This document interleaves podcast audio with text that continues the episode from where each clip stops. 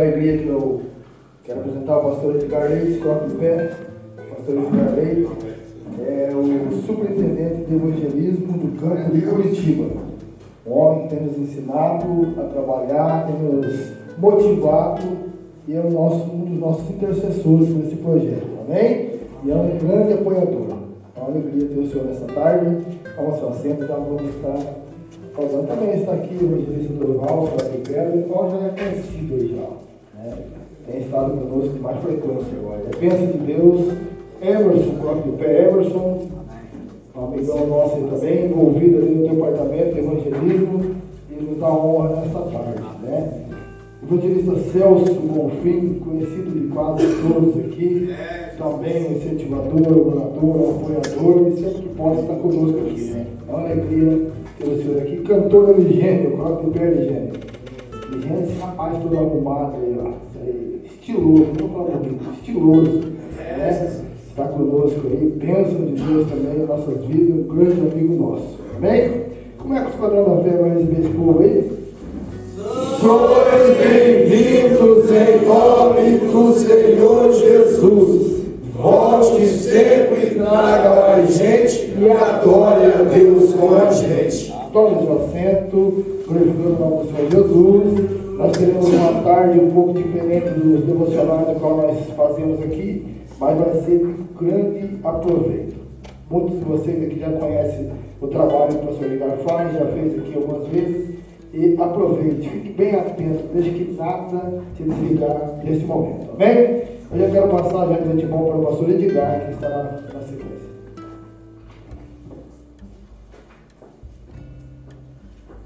Glórias a Deus, Senhor. Aleluia.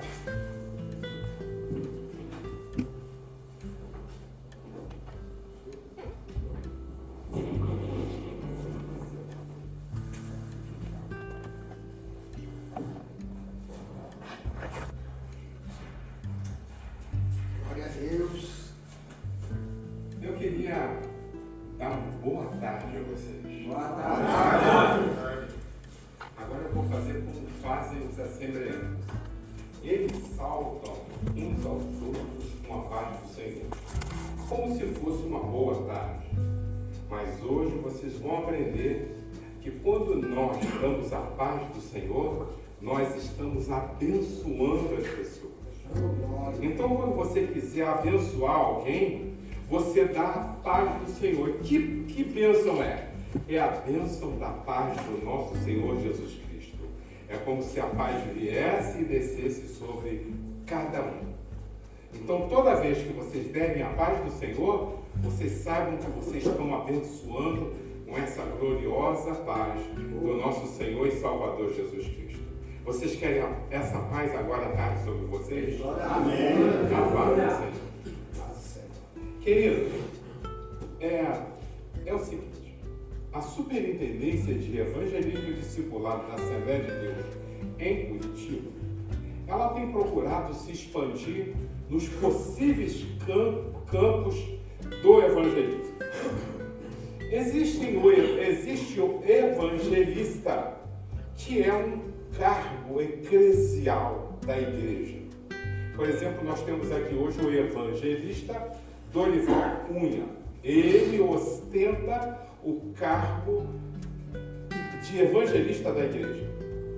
Temos o evangelista Celso, Celso, Celso Cunha. Celso Cunha, Celso Bonfim, que ostenta o cargo de evangelista.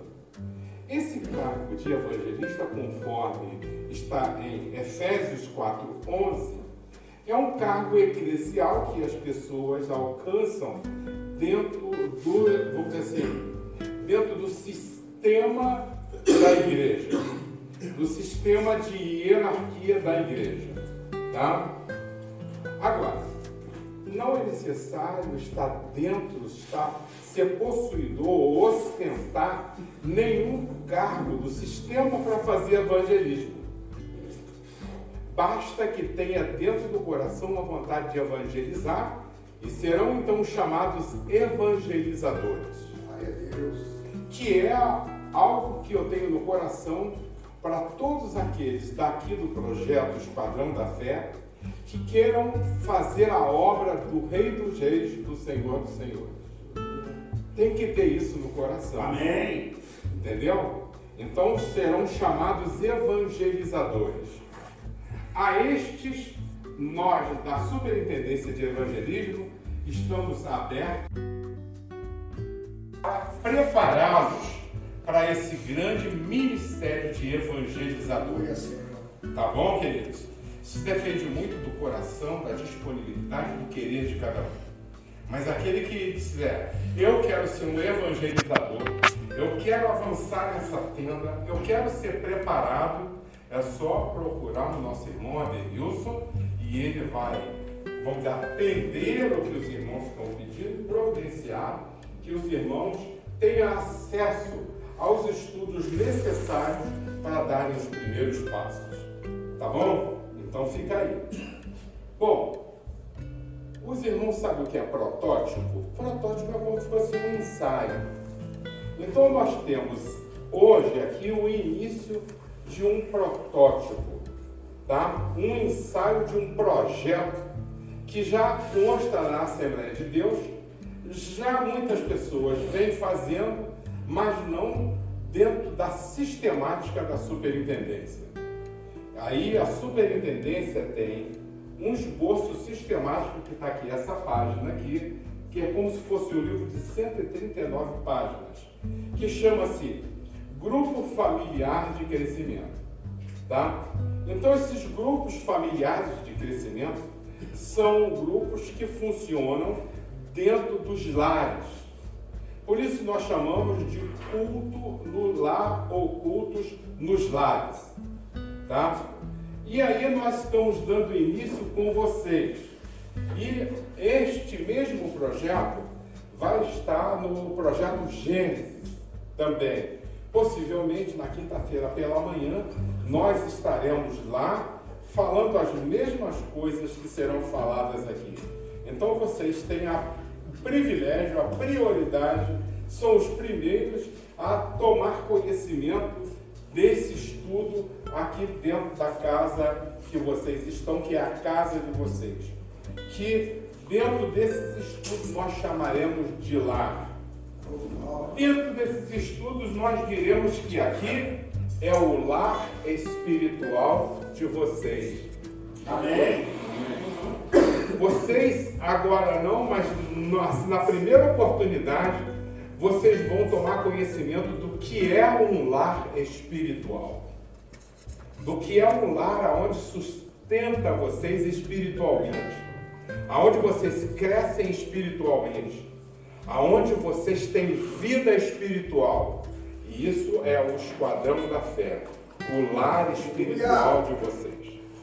Para quem quer nascer, quem quer crescer, quem quer evoluir espiritualmente, eis aqui o local dos primeiros passos de vocês local de crescimento espiritual, que é no lar espiritual.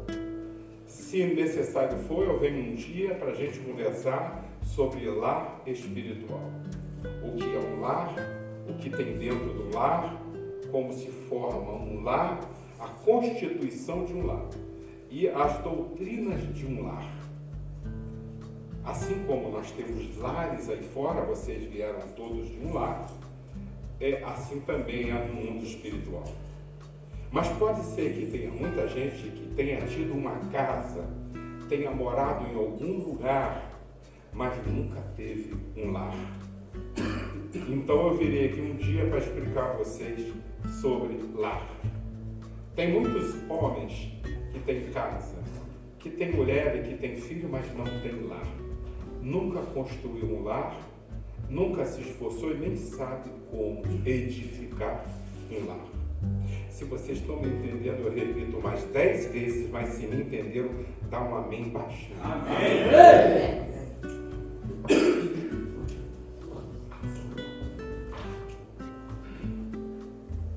Então, se vocês pedirem fizerem uma baixa assinada, eu venho aqui explicar sobre o lar e o que é um lar espiritual para que vocês ponham isso na cabeça e levem para o resto da vida de vocês. Amém. Tá? Para ser aplicado aqui, para ser aplicado lá fora, aonde vocês chegarem.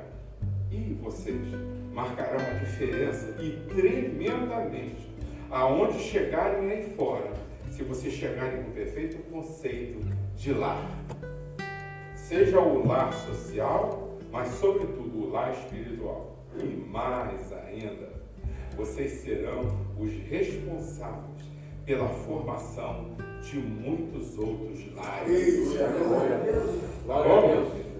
É isso que nós esperamos de vocês. Eu creio. É por isso que eu estou aqui hoje, para trazer para vocês conhecimento, habilidade, para que vocês sejam pessoas bem-sucedidas aonde quer que vocês ponham os pés.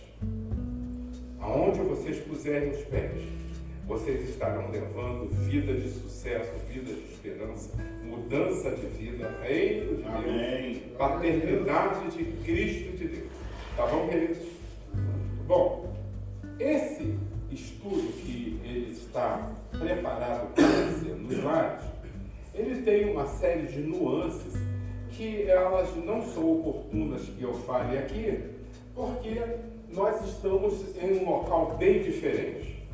Exemplo, quando a gente fala de culto nas casas, nos lares, nós temos que observar uma série de comportamentos. Por exemplo, quando você vai fazer um culto num lar, um lar onde mora um homem, uma mulher, crianças, né, filhos e tal, e estes, eles dependem de escola, de trabalho. Então você tem um tempo. E esse tempo é começo e fim, início e término. As pessoas têm que trabalhar, têm que ir para a escola, você não vai ficar até 10, 11, meia-noite na casa dos outros. Apenas que, a menos que eles mandem vocês embora. Então, essas regras, elas não são necessárias que sejam ditas aqui, porque o ambiente aqui é um ambiente tranquilo, propício a estarmos juntos, um espaço em que seja necessário para tirarmos as dúvidas de todos. Se vocês estão me entendendo, dá um amém baixinho. Amém. Oh, que benção. Bom, então eu vou pular essa parte de organização, de orientações das reuniões, como elas são feitas nos lares e tal, as programações e seus respectivos horários. Eu vou falar para vocês agora do conteúdo desse estudo. Vocês não têm um prazo pré-determinado para ficarem aqui, mas tem um prazo próximo de seis meses que, de nove meses, que uns ficam até o final, outros vão embora antes. E outros até passam um pouco. Isso depende muito da necessidade. Então foi assim que o irmão Nilson me falou que é regido a estada dos senhores aqui. Estada não é estadia, irmão? Estadia de carro, de ônibus, de trem. De pessoas é estada. Então a estada de vocês aqui, ela não tem esse prazo rígido, porque depende da situação de cada um em particular. Bom, então dentro desse período em que vocês estarão aqui, havendo possibilidade de dar continuidade a esse estudo, vocês vão ter bastante conhecimento. E nós não temos pressa de passar cada aula. Muita pressa, tem que começar na hora tal, terminar na hora tal. Não, não tem essa pressa. Até porque é, eu vou sugerir para vocês que, e vocês tendo a matéria, que vocês se reúnam em particular com quem quiser, com o grupo que quiser, até para discuti-la posteriormente. Qual foi o entendimento e tal. E eu ainda mais ainda que as matérias pudessem ser temas de grupos vocês podem fazer quatro ou cinco grupos para depois o grupo trazer à frente o que é que aprendeu sobre aquele tema. Poderíamos escolher um dia para que os grupos dissessem o que é que aprendeu sobre o tema. Hoje nós vamos iniciar com o homem natural. Então, se vocês se reunissem, o que, que eu entendi do homem natural? O que, que fulano entendeu? O que, que o Bertano entendeu e tal? O que, que o grupo entendeu que é o homem natural? Entendeu? Então seria de boa recomendação que assim vocês se portassem, porque vocês vão adquirir muito mais conhecimento. Hoje vocês estão num ambiente em que vocês podem se considerar alunos, mas é possível que já já vocês é que tenham que ministrar e se vocês estiverem preparados, não vão passar vergonha. Pode ser que esta matéria que eu vou dar hoje aqui seja matéria de pregação de muitos de vocês. Entendeu? Então vocês têm que estar atentos para o que será dito e vocês concatenarem, tirarem suas conclusões a respeito, porque isso vai servir muito para vocês, tá bom?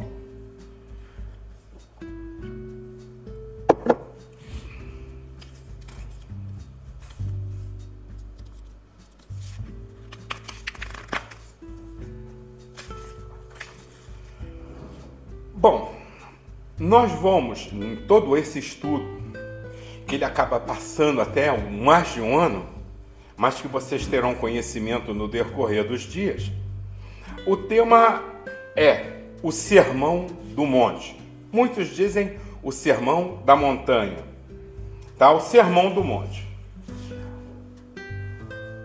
Vai ser desenvolvido no seguinte: a apresentação dos conteúdos. Então vamos dividir esses conteúdos em as bem-aventuranças, o testemunho, a justiça e a lei, esmolas e jejuns, oração modelo, que é a oração do Pai Nosso, oração e intercessão, julgamento, meios e fins, a preocupação com a vida.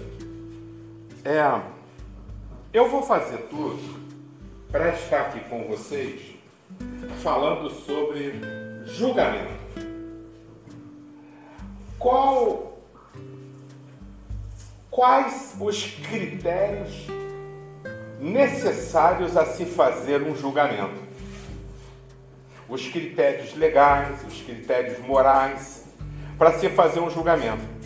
Por que, que a Bíblia fala para nós não julgarmos ninguém? Não julgueis para não ser julgados. Bom, se você não julga para não ser julgado, por quê? Porque podem te julgar com o mesmo critério daqueles que você, com, a, com os quais você está julgando as pessoas. E quando você julga as pessoas com os seus próprios critérios, sem que você conheça profundamente os fatos, os pós-fatos, os antefatos, os ânimos, o dolo, a culpa, a vontade de se fazer a coisa, o que resultado que você espera por aquele ato, quando você não conhece isso, você acaba sendo injusto. Você acaba sendo brando com as pessoas ou acaba sendo muito rigoroso com as pessoas. Então o ideal é que não se julgue ninguém, porque nós não temos critérios para julgar ninguém. Bom, Hoje, o primeiro tópico, ele sugere que nós falemos sobre dois temas, mas um ele acaba não se esgotando facilmente. Bom, o Sermão do Monte apresenta ao homem a única maneira de alcançar a felicidade na terra. Olha só, queridos, uma das coisas que mais nós queremos é ser feliz. É impossível que tenha alguém aqui dentro que não queira ser feliz.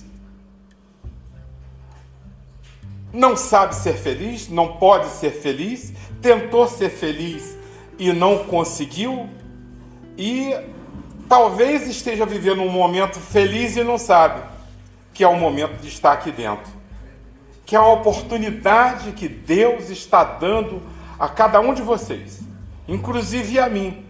Eu estou tendo uma, uma oportunidade de estar falando para um grupo especial. Porque muitos semelhantes a vocês estão aí fora. Um muitos semelhantes a vocês estão aí afundado em tudo que é de ruim, atemorizado por tudo por amigo, por grupo, por polícia, por familiares, por inimigos. Mas vocês são especiais porque estão aqui dentro, aproveitando desta sombra, deste local, afastado de todas essas coisas e se deleitando no que há de melhor, que é a notícia do reino de Deus. Não tem melhor na terra do que a notícia do reino de Deus. E como nós chamamos biblicamente estas boas notícias são sempre boas.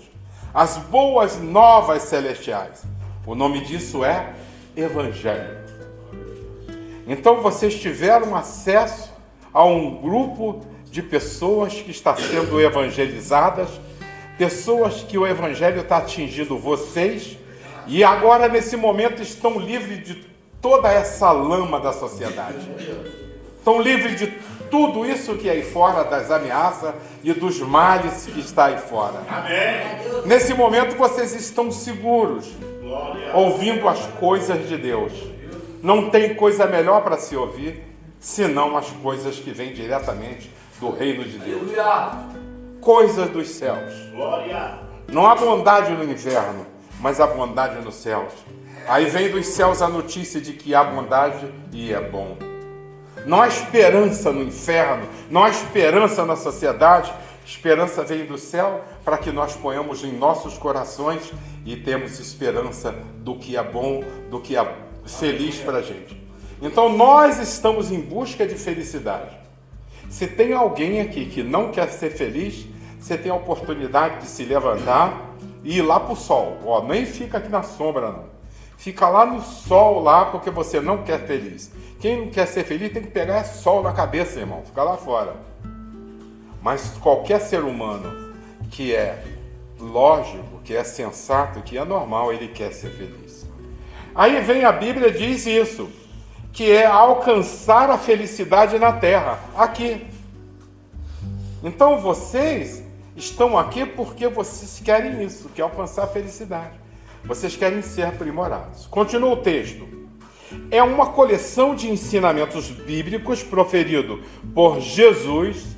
Então, no Sermão do Monte, os irmãos vão ter conhecimento de ensinamentos bíblicos diretamente de Jesus Cristo, o Filho de Deus, o nosso Salvador, o homem mais importante que já teve na face da terra.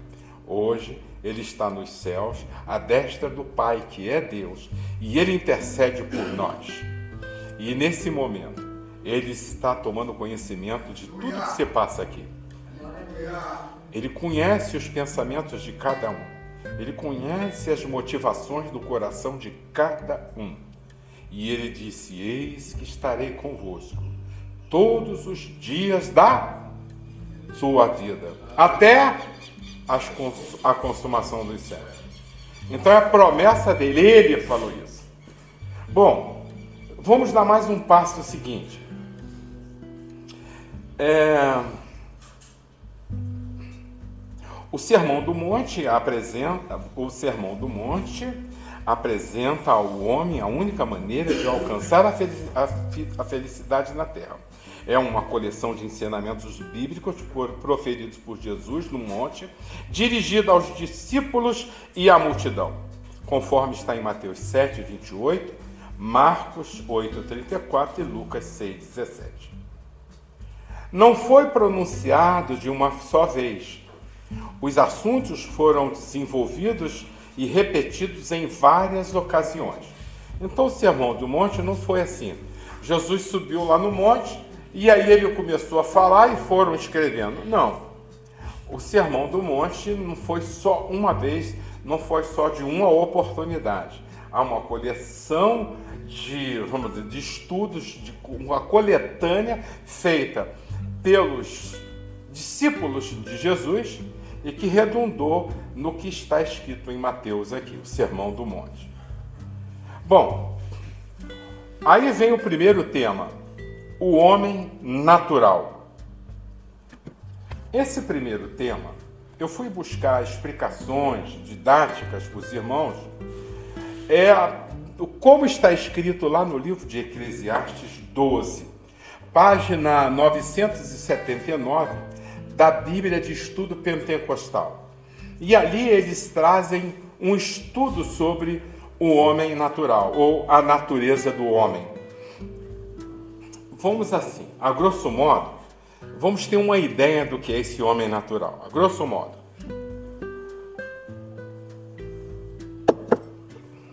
Aqui no texto está assim: o homem natural ele não consegue alcançar o ideal de ser semelhante a Cristo, porque não crê. E, por essa razão, ele não tem o seu espírito despertado, porque ainda não nasceu de novo da água e do espírito, conforme está em João 3, versículo 3 a 5. Vamos, vamos ver o que, que esse, o texto está nos sugerindo a raciocinar. Ele diz que o homem natural ele não consegue alcançar o ideal de ser semelhante a Cristo. Quem já viu Cristo aqui? Alguém já viu Deus aqui? Bom, se eu dissesse que vocês querem conhecer, é preciso morrer, ninguém vai querer ver. Não, não, não tem que morrer, eu, deixa depois eu conheço Deus. Depois eu conheço Cristo. É isso que vocês vão dizer. Não, não, não está na hora de conhecer Cristo, se tiver que morrer. Bom, vocês não precisam morrer literalmente, mas que vocês precisam nascer, precisam. Então, ao nascer de novo, e como nascer? Será né, que fez aquele, aquele homem, eu vou ter que enfiar na barriga da minha mãe para nascer de novo? Não, não é necessário. Aqui fala de nascimento espiritual. Aleluia! Para você entender das coisas de Cristo, das coisas espirituais, é necessário que você nasça espiritualmente. Porque o homem natural é um homem. Tem gente que diz assim, é um homem carnal. Não é bem assim. O homem natural é esse ser animal que nós somos.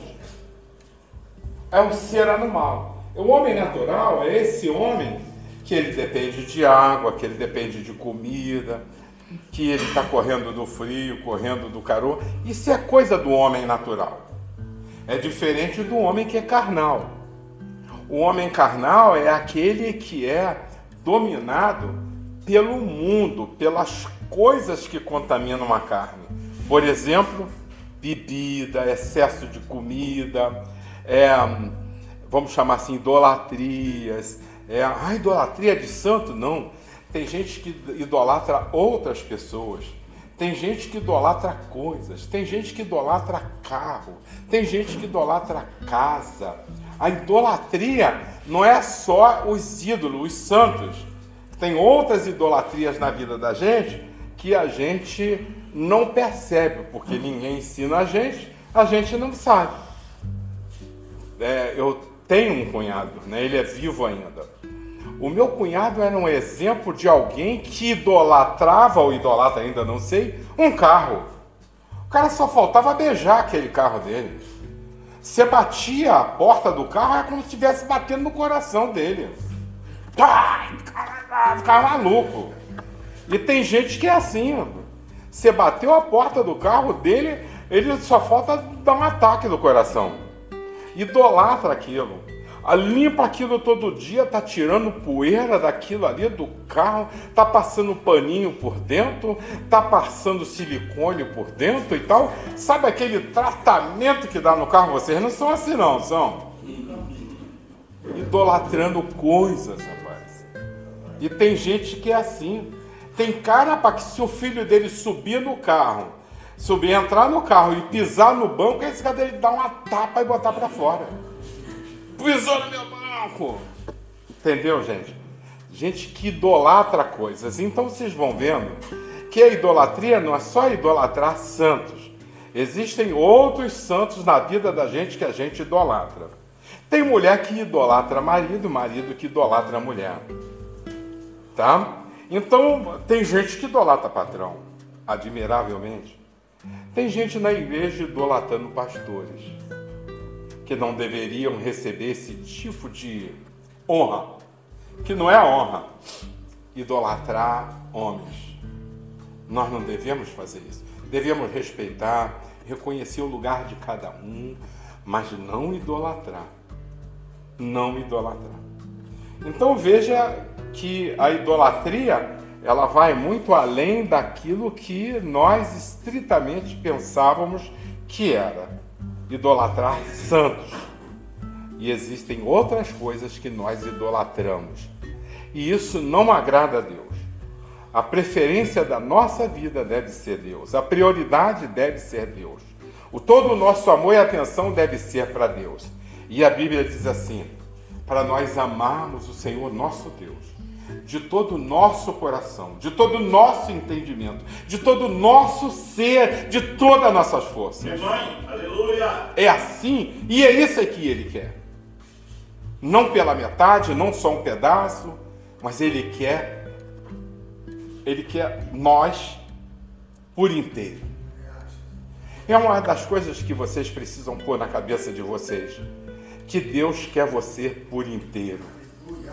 Deus quer seu coração, Ele quer a tua mente, Ele quer a tua vida, porque Ele é que sabe gerir, Ele é que sabe reinar na tua vida, nesse mundo, no teu mundo aí que é um mundinho. Ele quer entrar nesse mundinho teu, que Ele quer reinar nessa vida. Então veja, você tem um conteúdo que faz parte da tua personalidade, que é um conteúdo espiritual e você tem um conteúdo material, físico. Nesse conteúdo físico está o teu corpo. E esse corpo, ele, eu chamo esse corpo de a carne de embaixatriz do mundo. Do mundo. Vocês querem ver por que, que eu chamo esta carne de embaixatriz do mundo? Abram a Bíblia de vocês no livro de Gálatas, capítulo 6, versículo 18 em diante. Gálatas 6.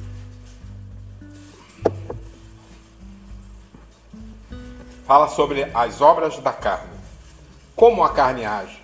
Como a carne ela se manifesta nesse mundo. Como a carne influencia o homem natural. Acharam? Quem achou pode ler. 6, 18. A graça, graça do nosso Senhor Jesus Cristo seja irmãos com o vosso espírito. Amém? Gálatas 6, 18. Quem achou aí outra parte? Lê aí. As obras da carne e o fruto do Espírito. Isso. Gálatas 5, versículo 16. Digo, porém, ainda o Espírito e jamais satisfareis a consciência. Não, lê 5, 18. 18? Tá, 5, 18. Mas, se sois guiados pelo Espírito, não estáis sob a lei. Isso, vai continua. Ora, as obras da carne são conhecidas e são prostituição, pureza, lasc- lascívia, idolatria, feitiçaria, inimizades, né, ciúmes, iras, discórdias, dissensões, facções, invejas, bebidas, glutonarias e coisas semelhantes a essas, respeito das quais eu vos declaro, como já outrora vos preveni, mas preveni, que não herdarão o reino dos, dos é, o reino de Deus, os que tais coisas praticam. Tá bom. Tá jóia, obrigado. Então os irmãos viram aí a obra da nossa carne. O que, que a nossa carne faz? Qual é a tendência da nossa carne? Veja, essas tendências da carne são as tendências do mundo em cima do homem natural.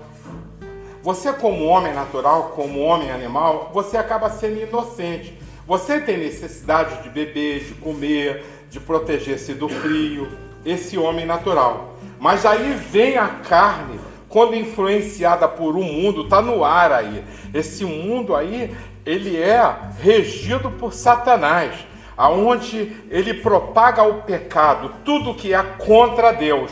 E a sua própria carne acaba sendo um instrumento dessas coisas que está aí como obras da carne. Entendeu ou não? Vocês entenderam? Essas coisas estão em todos nós, porque todos nós temos carne.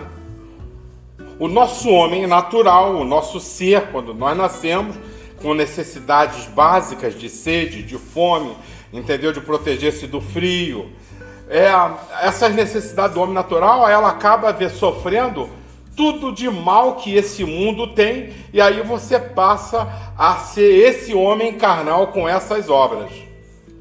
Agora, paralelamente, há um homem espiritual que vocês estão agora entrando, tomando conhecimento do mundo espiritual para ter vida espiritual, para que o mundo espiritual e a vida espiritual, as coisas espirituais, elas venham ser maior ou maiores na vida de vocês, mais forte na vida de vocês. Quando as coisas espirituais são mais fortes na vida de vocês, quando elas comandam a vida de vocês, nós chamamos de homem espiritual. Entendeu? É isso que vocês estão querendo buscar aqui. Crescimento espiritual, para ter vida espiritual e ter domínio espiritual da vida de vocês. A contrário senso, há uma briga grande dentro de vocês, dentro de nós, dentro de mim, a carne. A carne querendo se manifestar com tudo isso que vocês acabaram de ler aí em Gálatas 5,18. Vocês estão mais ou menos acompanhando? Porque o que eu estou falando aqui para vocês é coisa que atua em mim e atua em vocês e vai continuar atuando em vocês. Ou vocês serão homens carnais, sujeitos a todas essas coisas da carne, ou serão homens espirituais, que estarão sob o domínio do Espírito de Deus, o Espírito Santo de Deus, aonde vocês vão ver que a boa, doce, correta e agradável vontade é a vontade de Deus. Vocês só vão conseguir seguir essa vontade de Deus quando esse homem espiritual tiver domínio na sua vida. Olha só. Eu ontem, foi domingo, ontem foi domingo, né? Ontem. Eu estava contando para eles que eu saí da igreja, fui para o culto lá na sede, saí da igreja. Um cara me deu uma fechada e saiu buzinando. Um carrinho mil preto. Saiu buzinando. Mas eu encostei, o cara passou. Quando eu fui saindo, outro buzinando atrás de mim. Eu tive que acelerar para ir. Isso aí foi exatamente para me dar uma catucada. Sabe em quem? No homem carnal que está em mim. Nesse homem natural contaminado. E toda vez que eu olhava uma catucada nesse homem carnal contaminado, que ainda existe em mim, isso me deu uma adrenalina, isso me dói o coração, isso me põe nervoso. A vontade que tem é de pegar uma metralhadora e. É o homem natural. Esse é o homem carnal que faz isso. Ele não tem limite. O limite dele é o ápice da maldade, o ápice da violência. E no ápice da violência, ele não importa nem com a própria vida dele. Eu não sei se vocês conhecem isso. Tudo isso é esse homem carnal, é um homem natural contaminado de todas essas coisas que está aqui no mundo. Nós respiramos essas coisas. Nós respiramos violência. Nós respiramos inimizades. Nós respiramos isso. E vocês estão aqui porque vocês estão querendo ter uma vida diferente. Então vocês vão ter que ter domínio pessoal, domínio sobre tua própria pessoa, sobre o teu próprio ser. E para vocês terem domínio sobre esse ser de vocês, vocês vão ter que ter força espiritual. Senão vocês não se dominam. Vocês têm uma tendência, vocês, eu falo nós, temos a tendência muito grande para pecar, para fazer as coisas ruins, para sermos violentos, violentos fisicamente, violentos em palavras, violentos contra as pessoas. Temos dificuldade de agir com amor, com meiguice, com educação das coisas. Nós temos dificuldade disso. Mas o homem espiritual dentro de nós vai nos impulsionar, vai dar-nos força para fazermos essas coisas que agradam a Deus. Glória a Deus. Aí o, o texto que está aqui na página 979 do, da Bíblia Pentecostal, ela vem dizendo assim: toda criatura de Deus, toda criatura que Deus fez, o ser humano, é incondicionalmente superior e também a mais complexa. Então, o, o autor vem falando que Deus fez uma criatura complexa. Então, nós somos complexos, não somos uma coisa simples. Há uma complexidade tremenda em nós que às vezes nem nós entendemos essa complexidade. Vocês às vezes não entendem, vocês precisam de uma força tremenda para ficar aqui. Porque algo dentro de vocês está brigando para vocês irem embora. Vou sair fora disso aqui, não vou ficar aqui e tal. Aí vem algo de vocês assim, hum, eu preciso ficar aqui, eu preciso mudar de vida, eu não quero continuar nessa vida. Então é uma briga interna. Uma querendo chutar o balde outra querendo ficar. Uma querendo sair dessa vida, outra querendo ficar nessa vida. E aí, queridos? Essa é a briga que vocês têm dentro de vocês. Já viu que o conflito está dentro de nós, às vezes não está fora? O conflito está dentro de vocês. O conflito está dentro de você quando você bota o, a, a, a cabeça no travesseiro e aí começa a corroer dentro de você. Então, só para terminar a ideia, quando eu passei, quando eu consegui ir embora, sem que aquilo entrasse dentro de mim, sem que eu me aborrecesse, sem que eu tivesse vontade de tirar satisfação, senão eu me venci. Amém. Eu louvo a Deus que Deus me deu essa oportunidade de não se passar no meu coração nem na minha mente vontade nenhuma de revidar qualquer agressão seja ela moral, física, agressão de trânsito, qualquer agressão. Quando vocês notarem isso acontecendo dentro de vocês, louve a Deus, porque isso é a manifestação do Espírito Santo. O Espírito Santo está começando a ter domínio na vida de vocês. E isso é legal. Nós somos homens, irmãos. É muito mais fácil sermos grosseiros e violentos do que sermos amáveis, gentis e misericordiosos. Porque amabilidade, gentileza e misericórdia é algo dos céus para nós. Glória a Deus. Quando você alcançar isso, você diz assim: Deus está operando em minha vida. Continua o texto. Por seu orgulho, no entanto, o ser humano comumente se esquece de que Deus é o seu Criador. Olha, a gente faz tanta coisa aí que a gente se julga autossuficiente e esquecemos que Deus é o nosso Criador. O homem natural, ele entende que Deus é Criador.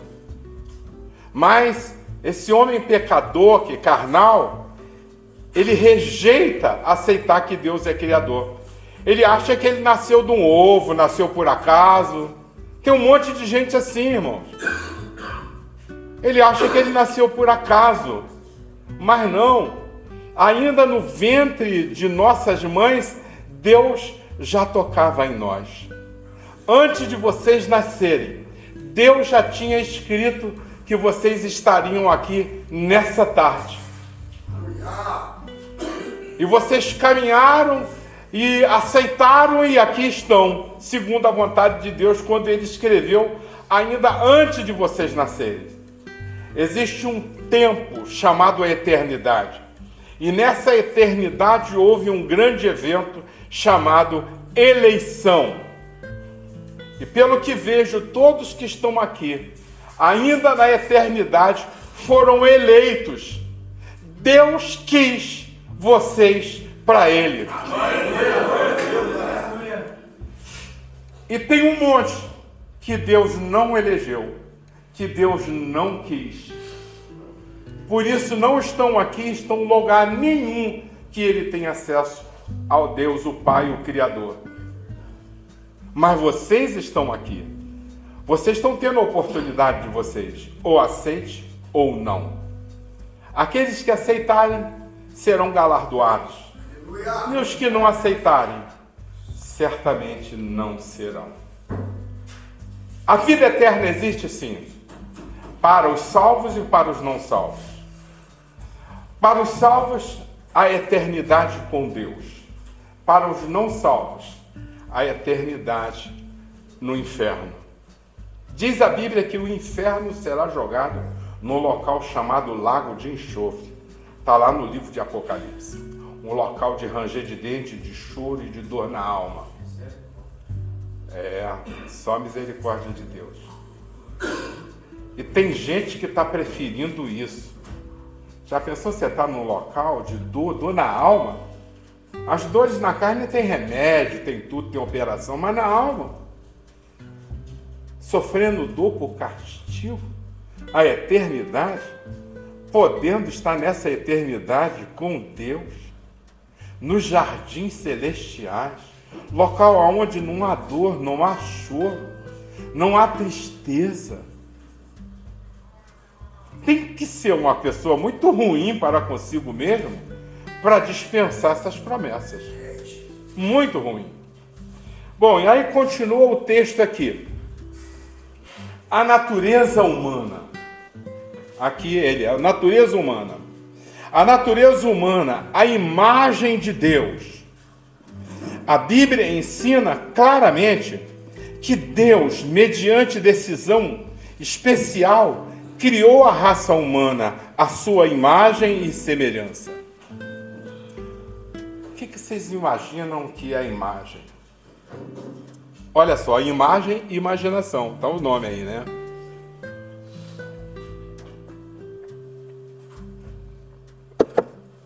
Não tem bicicleta nenhuma aqui em cima. Não tem. Agora eu queria que vocês, na mente de vocês, fizesse uma bicicleta. Imagina ela aqui uma bicicleta.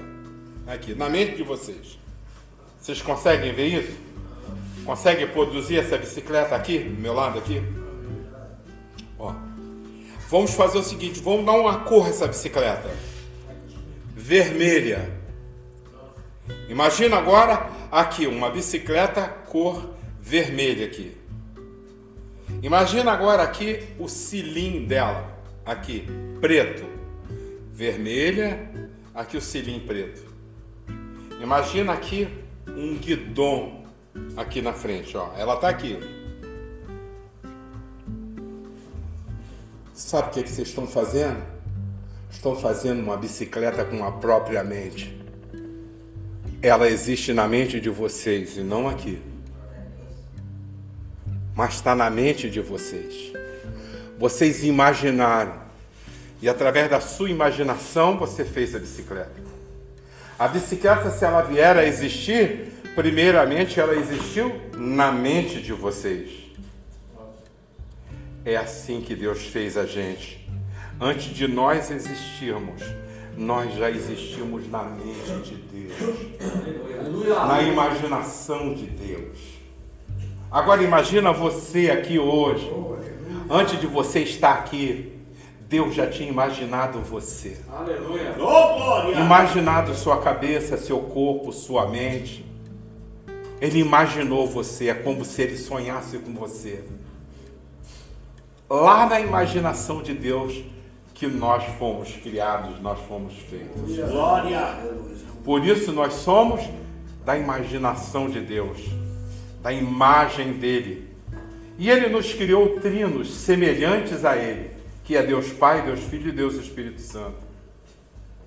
E Deus, ele tem poder. E nós vamos alcançar o poder quando nele estivermos.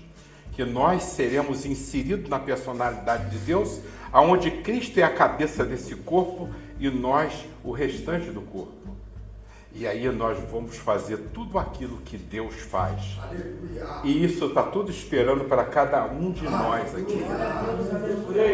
Qual é o melhor, irmãos? Você ir fazer parte de Deus, tendo Cristo como cabeça de um corpo e que você vai pertencer e já pertence, Amém. deixar isso tudo para estar tá fazendo essas coisas da terra e ir para o inferno, irmão? É muita burrice. É não gostar de si próprio. Então, quando você tem a ideia de que nós somos a imagem, a semelhança de Deus, vocês já perceberam a importância de cada um de nós? Ah, rapaz, vocês não são pouca coisa, não. Nenhum de nós aqui somos pouca coisa, não. É a gente que não se dá valor. tá? Antes que não se dá valor. Então você veja, a natureza humana, a imagem de Deus. Então a Bíblia ensina claramente que Deus, mediante decisão especial, criou a raça humana à sua imagem e semelhança. Portanto, nem Adão e nem Eva são produtos da evolução, são os evolucionistas. E eles dizem que nós fomos uma evolução do macaco. Eu não fui, irmão. Eu não fui. Se você sentir aí que você veio do macaco, irmão, você né, muito errado. Bom, aí continua aqui o texto. Ele tem um estudo sobre a criação, que eu não vou ler isso para vocês agora e tal. Então, por terem sido criados à semelhança de Deus, Adão e Eva podiam comunicar-se com Deus, ter comunhão com Deus, com Ele, e espelhar o seu amor, a glória e a santidade. O que, que aconteceu com Eva e Adão? Eles pecaram e perderam essa comunhão com Deus. Então, quando você, quando eles tinham comunhão com Deus, que já era da natureza, veja, eles eram naturalmente feitos semelhante a Deus, tinha comunhão com Deus, mas o que, que aconteceu? Eles desobedeceram, pecaram e perderam essa comunhão. O que, que aconteceu? Nós pecamos muito. Alguém aí abre a Bíblia em Isaías, capítulo 1, versículo 5 ou 6. Veja os 5 e 6. Olha o que, que aconteceu com a gente por causa do nosso pecado. Isso é a alma de muita gente. Capítulo 1. É, vê, lê o 5 e o 6, que eu não sei se é 5 ou 6. Porque serias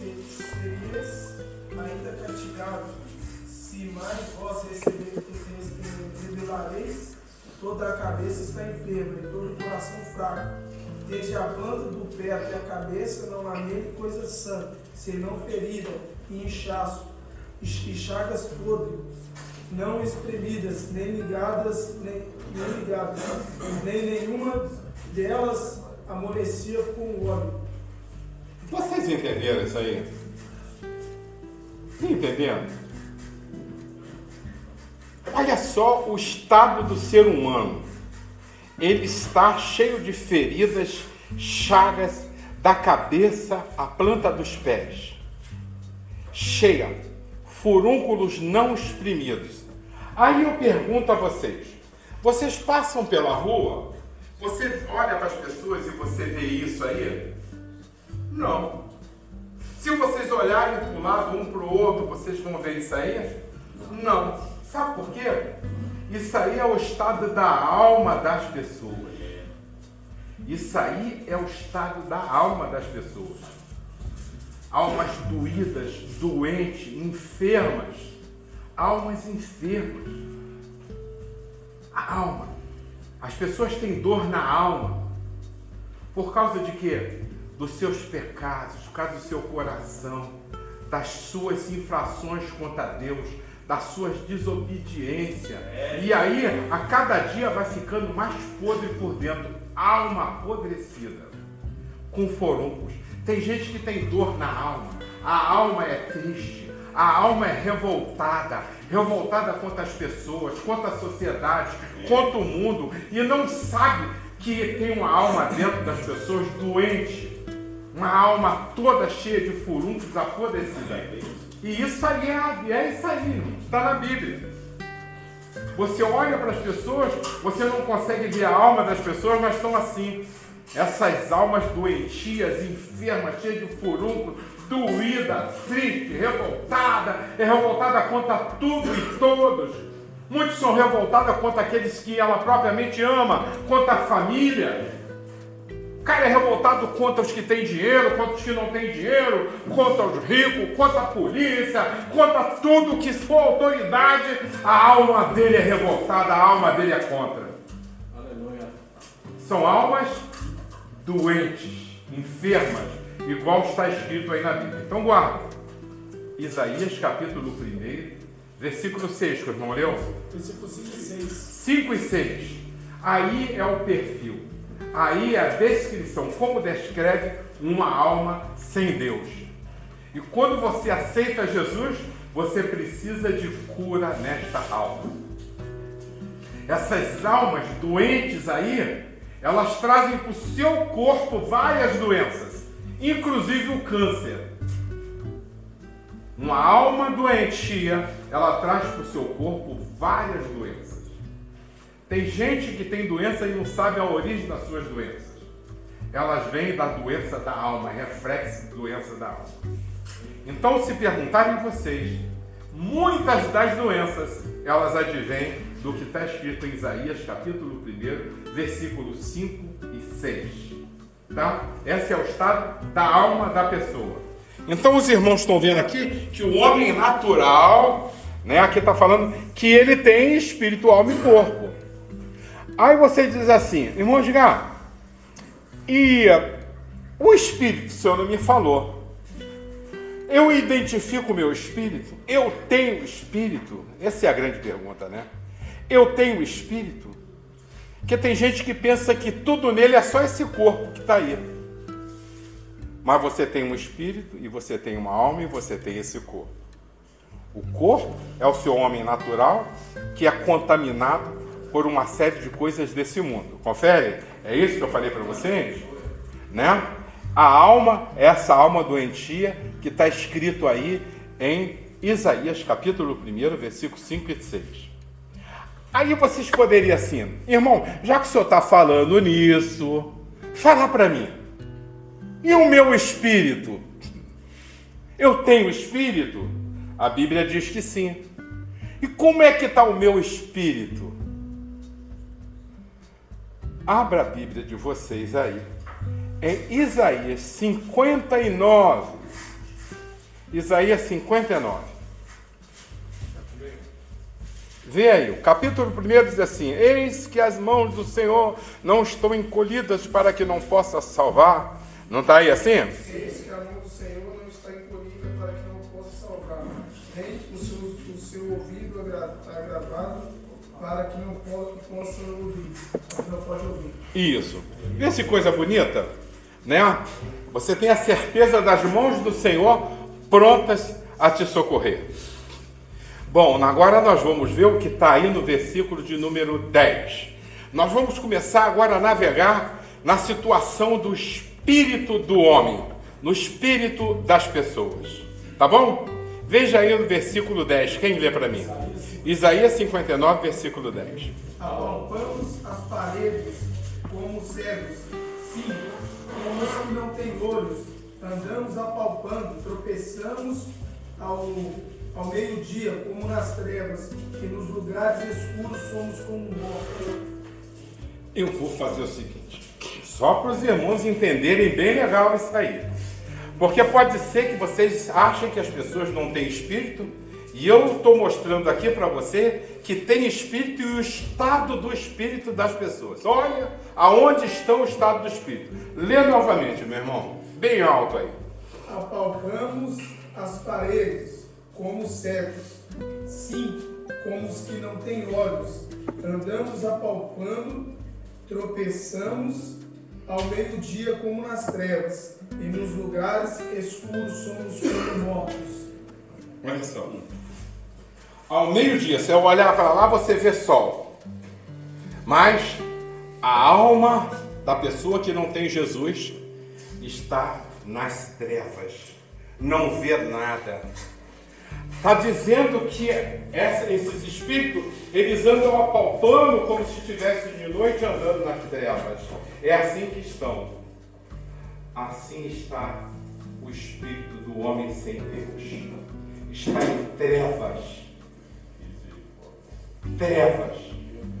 Não sabe que direção aí nem para onde ir.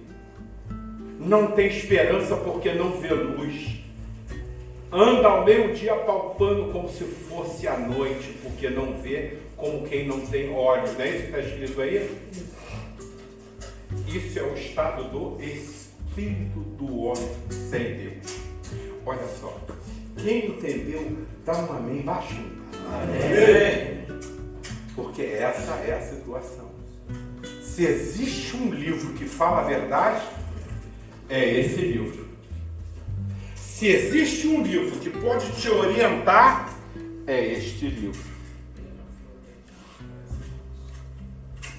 Outra versão fala em plena flor da idade, parecendo mortos. Veja. Às vezes o cara, eu tô com 18 anos, tô bem e tal. Você está bem aqui fora desse sol, mas lá dentro de você, a tua alma, o estado dela é outro. Vocês estão entendendo? A lição aqui é o homem natural. Mas eu estou dando essa mergulhada com vocês aqui para vocês verem o homem em toda a sua composição: o espírito, a alma e o corpo. Que é esse modelo que o texto aqui está falando. Esse é o modelo do homem.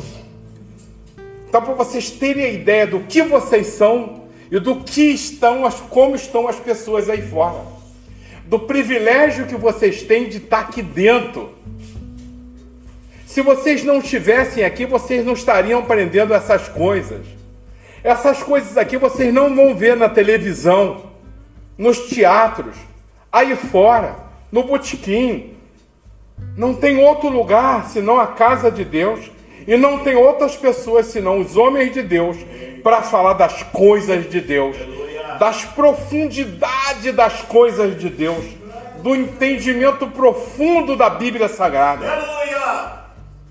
Não tem aí fora.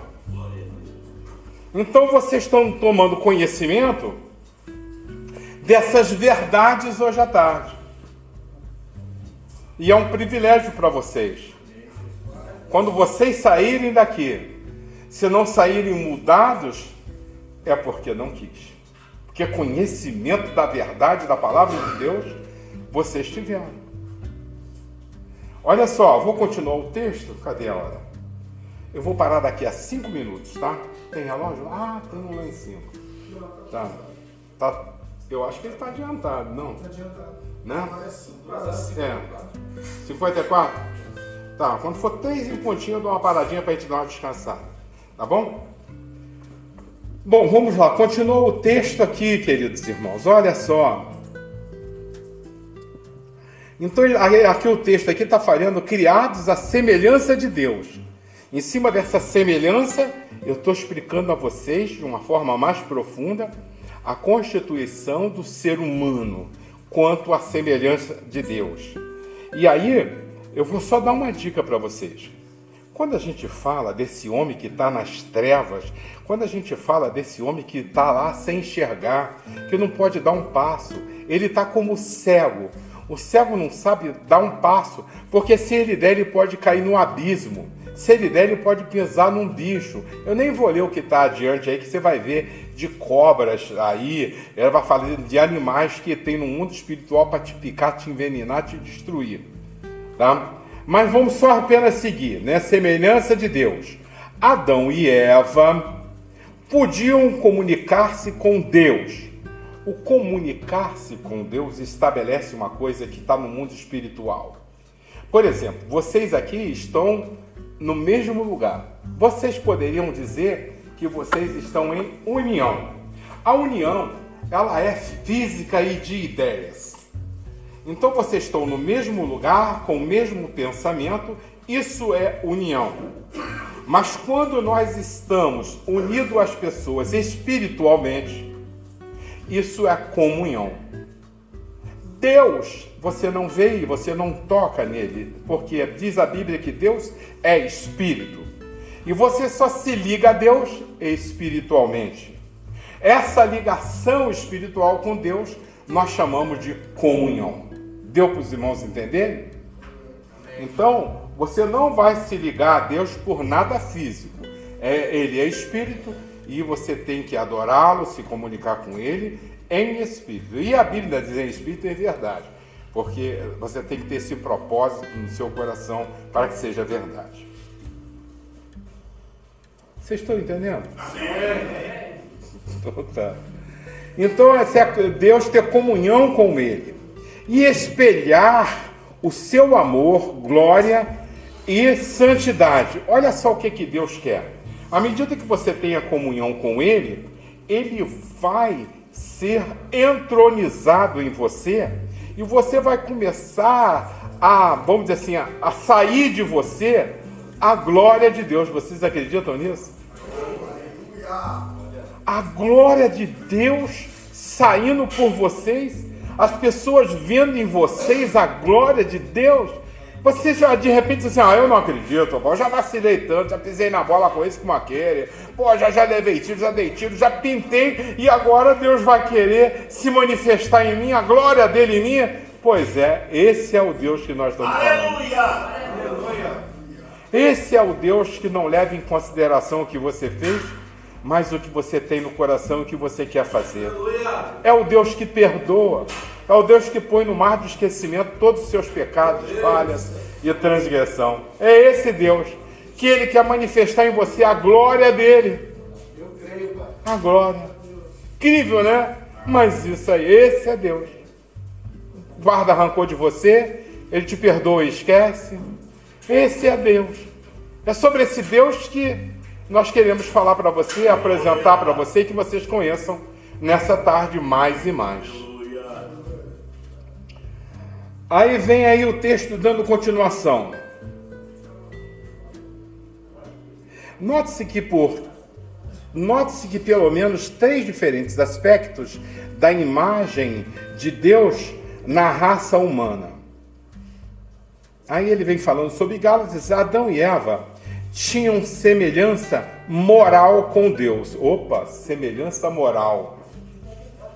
É importante nessa né, semelhança moral. Por serem justos e santos. Então, quando você é justo e quando você é santo, o autor vem dizendo que é semelhança moral. Ser justo, ser santo, é algo que está dentro das pessoas está dentro, isso reflete nas suas atitudes. Você ser justo. Atos de justiça. Imagina um ato de justiça do homem para com Deus. Que ato eu posso ter?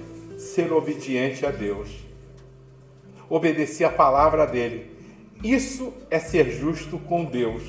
Obedecer a Deus. Não é um ato de, de, de obediência bem fácil de você ser obediente para ser justo com Deus. Olha só, aí ele fala justo e santo. O que é santo? O que, é que nós podemos chamar de santo? A palavra santo ela vem de separação. Você é separado. Separado é você está à parte. Você não está no meio de todas as coisas ruins, mas você se afasta das coisas ruins. Como eu posso ser santo, irmão Edgar? Por exemplo, como é que você vai se afastar de coisas ruins? Afasta da tua mente todas as coisas ruins. Amém. Afaste da tua boca todas as coisas ruins. Afaste dos teus atos todos os atos ruins. Olha só. Afaste-se do meio que está murmurando. Afaste-se daquele que só abre a boca para falar besteira, para falar mal, para murmurar, para mentir. Olha só, tá vendo? Nós podemos dar passos em direção à santidade? Sim, basta que queiramos. Mas é melhor ouvir um murmurador, um mentiroso, e ser desobediente a Deus, ou não ouvir esse tipo e ser obediente a Deus e buscar uma vida em separado, uma vida santa. Viu que ser santo não é tão difícil, basta que queiramos ser santos, ser separados. E Deus quer isso da gente. Ele quer essa separação. Imagine que vocês estão agora aqui dentro, numa casa, se recuperando, buscando melhorar a sua vida, e daqui a pouco a conversa entre vocês. E aí, meu mano, lembra do, do Farofa? Farofa é da nossa gangue. E aí o Farofa meteu ontem à noite, arrumou uma grana, cara, e tal. E o, e o outro, pô, o primo dele morreu, levou dois tecos e tal. Eu pergunto a vocês, isso é conversa para vocês terem aqui dentro? Não, não. Aqui a conversa é santa. Ô, Aleluia! Isso é boca santa que não vai pronunciar essas coisas mas está chamando a mente de você essas conversas podres do mundo da treva? Nem é conversa para ter aqui dentro. Repudie esse tipo de conversa. E aí, cara, eu vou contar uma história pra você. O que tá acontecendo? Não quero ouvir tua história, não, rapaz. Quero ouvir a história do céu. Eu aqui eu vim pra mudar a minha vida. Essa história desse mundo lá, não. Essa não é minha. Você quer ser santo, faça isso, querido. Amém. Eu estou no meio onde a gente fala de coisas boas. Lá nós falamos de esperança. E para eu me santificar, eu vou tampar meus ouvidos a esse tipo de conversa. Eu não quero que isso entre no meu ouvido. Venha à minha mente, ao meu coração. Porque desse mundo podre eu já vim. Eu estou aqui, eu estou escondido disso. Fica lá com a conversa lá do Zezinho, do, Jeff Chimarrão, não quero nem saber o apelido dele, o que, que ele está fazendo, ele não pertence mais ao meu mundo. Isso é santificação. Amém. São passos de santificação. E é isso aqui que fala. Quando você é um homem natural, não se contamine com essas coisas, mas tire essas coisas de você. Fique livre dessas coisas. Vai fazendo, vai jogando isso fora, você vai se santificando. Sabe como é o nome disso quando você vai saindo disso e vai se santificando? Chama-se purificação. Vocês vão se purificando a cada dia, se tornando puro. Puro é tirando essas coisas. Isso não me pertence. Isso é, não é o do meu mundo. Meu mundo agora é outro. Eu sou uma nova criatura. Tem um hino que diz assim: Só o poder de Deus pode mudar teu ser. A prova que eu te dou, ele mudou o meu. Não vês que sou feliz servindo ao Senhor. Nova criatura sou, nova sou. É um chamado para vocês serem novas criaturas. Sejam novas criaturas. O poder de Deus está à disposição de vocês Eu hoje creio, Pai. Para que vocês mudem e sejam novas criaturas. Graças a Deus. Conforme eu prometi, e pastor não pode ter duas palavras. Eu vou parar 10 minutos para vocês descansarem, tomar uma água e depois nós damos continuidade caso vocês queiram. Se não quiser, a gente para aqui, tá bom? 10 minutos.